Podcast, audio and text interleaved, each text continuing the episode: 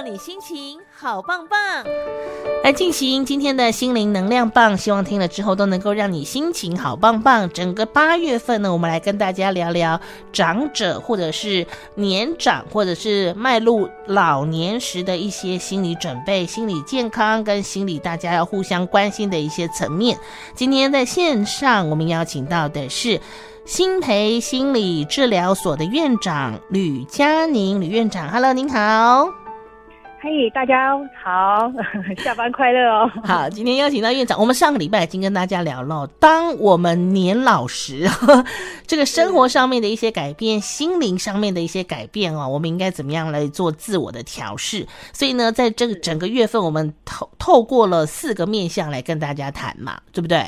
嗯，好，是是。上个礼拜谈生活，这个礼拜谈哇，这个很重要，很重要，真的很重要。怎么说嘞？现在你有没有这个困扰哦？明明都知道说啊、哦，我今天终于休假了，我一定要给他睡到天荒地老，哦、然后早上 七点就被尿逼醒，然后所有的人都说啊，你老啊，你困不起对不？你老啊。好了，没错没错没错。老年这个老年时睡眠的一些问题，我们要来跟大家好好的探讨一下。年纪越大，睡眠品质越不好，嗯，难道是失眠吗？怎么样的睡眠才算是正常的嘞？院长，是这个睡眠这件事情哈，很多人其实很严，就是很重视我过去怎么样。所以我好像要一直怎么样，这样才叫做正常哈。对。不过呢，其实与其重视到底一次睡多久，或者是我是几点睡到几点，嗯，我其实还是比较建议大家先重视一下品质。哦。也就是说，我到底睡的时候觉得舒呃舒不舒服，睡得舒不舒服？嗯。我起来以后感觉精神好吗？有有没有补眠到？我觉得先重视一下这个。好，那刚才在问，就是什么样的睡眠叫做正常哦？嗯、我来举两个，真的是身边的长辈的例子，让大家感觉一下哦。嗯、他们到底这样子是不是正常？好，比方我们有一位长辈呢，他其实呢很自律，嗯，所以呢，他中午的时候呢不敢睡，不敢午睡，哦，好，结果他晚上的时候还是感觉睡不好，哦、然后他又想。我又没老到，我又没有病啊，我又没老到什么程度，嗯、所以呢，我不要变成一个呃，就是。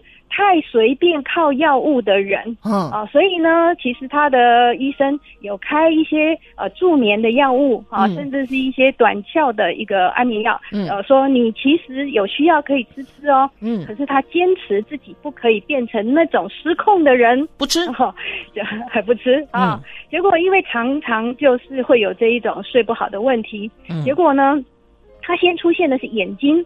啊，因为你没有睡觉嘛，眼睛有时候就会张开来看东看西的哈，所以他的眼睛变成休息不够，眼睛先开始痛。哎呦，他对自己很生气。结果有一天呢，他就发现他真的撑不住了，嗯、他就在某一个也不知道什么时段，他就突然昏倒了。哎呦，其实不是睡，哎，是昏睡啦，其实就是昏睡过去了。哎，然后睡起来以后感觉很好。哦，可是他还是告诉他自己，这个呢不可以是常态，我还是要照以前这样坚持，中午不能睡。哦，晚上才可以睡，然后呢，绝对不要吃药。好，所以你又看到他这个呃，总总是要撑到不行了才昏睡，哦，但是睡醒以后就感觉很舒服，哦他就轮流出现这样的一个情况。那大家来想想，这样的人哦，算是失眠吗？那他这样的睡眠状况是正常的吗？是啊，那这个是第一个例子哦。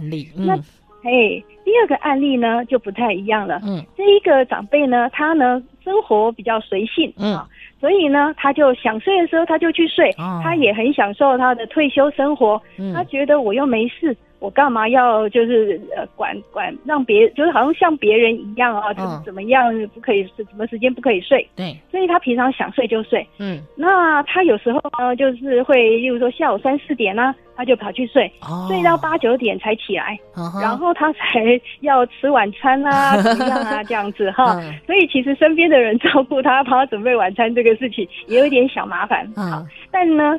睡眠的部分，因为他睡到八九点甚至十点左右，他才爬起来。对，所以你就想得到他可能半夜十二点，还不睡，半夜一点，他还不会想到要睡嘛，因为才刚睡起没没没几个小时啊。对。然后呢，他然后他就跑去看电视，嗯啊，电视当然就会看挑有趣的看嘛，嗯，就一看呢，看到三四点、四五点，然后他看看那他看看时钟，欸、他就觉得说，哎、欸，我整晚都没有睡耶，你看，而且我没有睡意，所以哈、哦，我这是失眠，我这是失眠。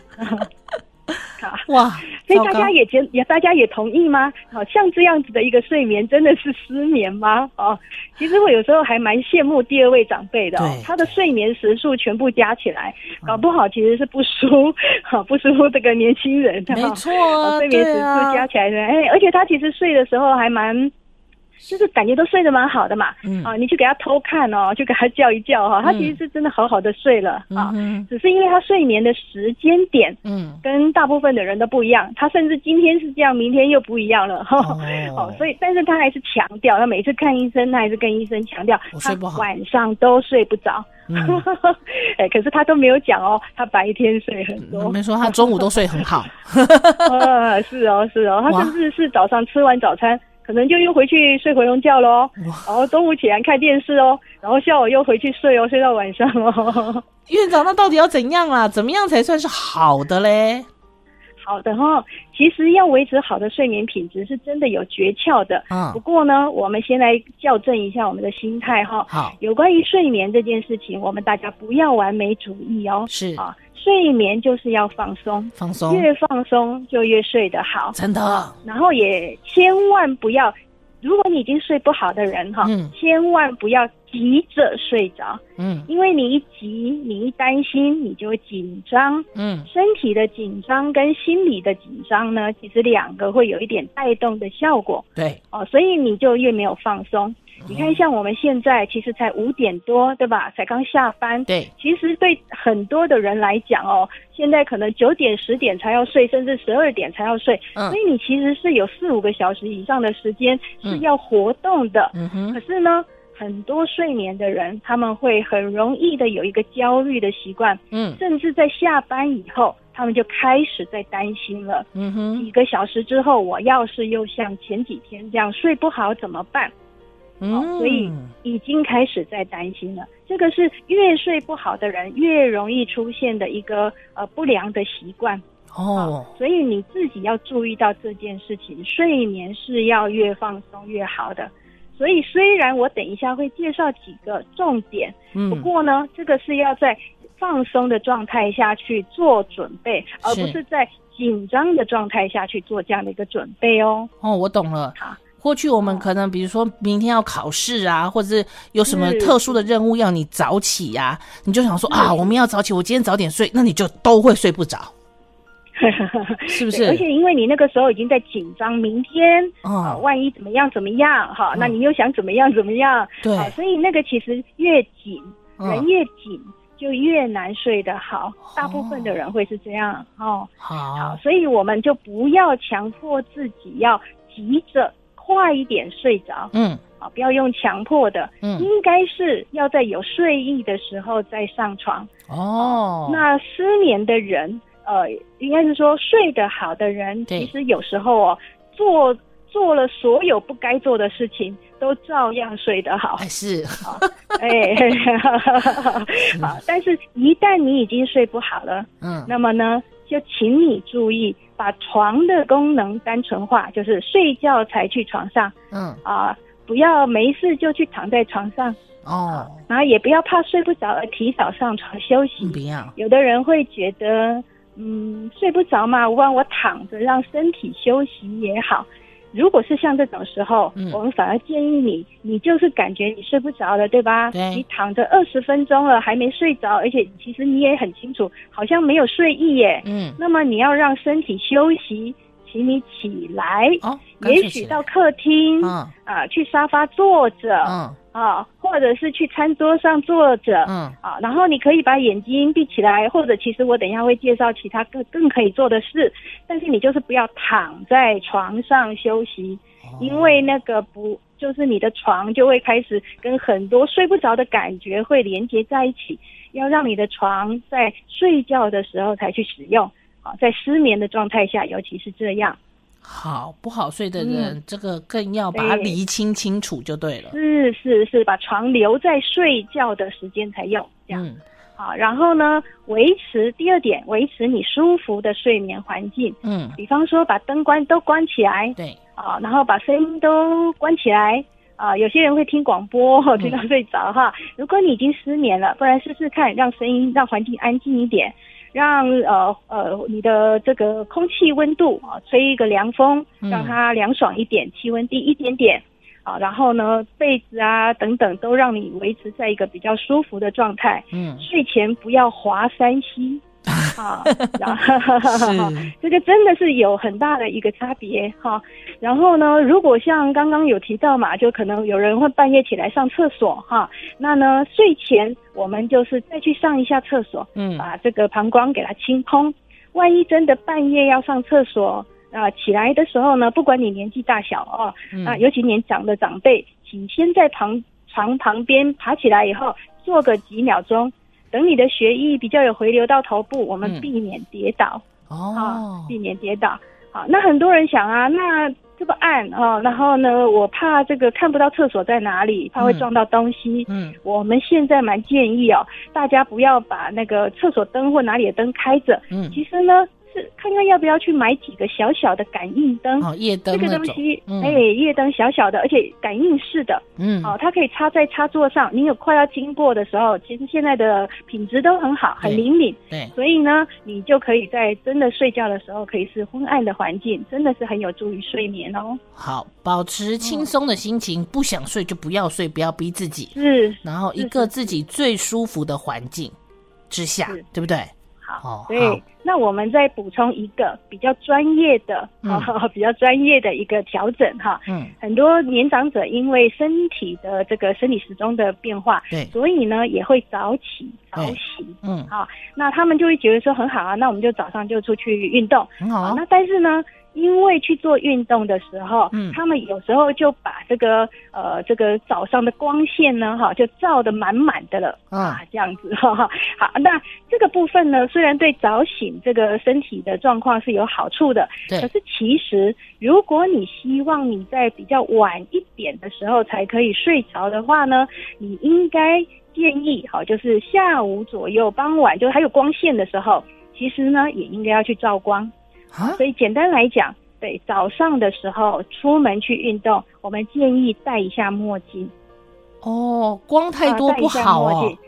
哎，不会不好，哦，不会不好。可是因为你早上去做了这件事，是，你就可能会下午啊等等，你就都不去了。哦，好，所以我们是建议就是说分段。哦，你早上的时候戴一下墨镜，嗯，啊，然后呢，把这个把这个节把这个光线的吸收，把它节制一点点，是。然后呢，下午的后半段呢，我们一样也来一小趟，好，到户外去接收阳光。那因为下午的光线有时候其实就比较弱，那这个时候呢，你做防晒，但是不用戴墨镜，戴个帽子就好。是。好，那这个部分呢，可以帮助我们这个褪黑激素的这个释放，让睡眠的时间往后推。因为你会发现有长辈。呢，想要出去跟朋友聚餐或什么的，是哎，或者去看个电影，可是你会发现他呢，一看个八点档，一看个电影，就是聚餐到后，哎，对，就度孤了哈。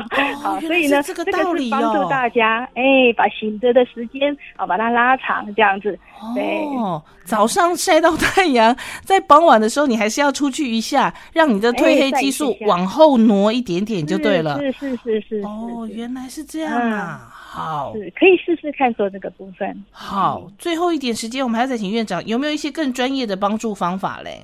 嗯，呃，如果真的已经失眠了啦，如果真的已经失眠了哈，嗯、那我们就想哦，一天没睡好，隔天也不会怎么样。尤其如果我们是长辈哈，可能也退休了，没有急着要办的公务嘛。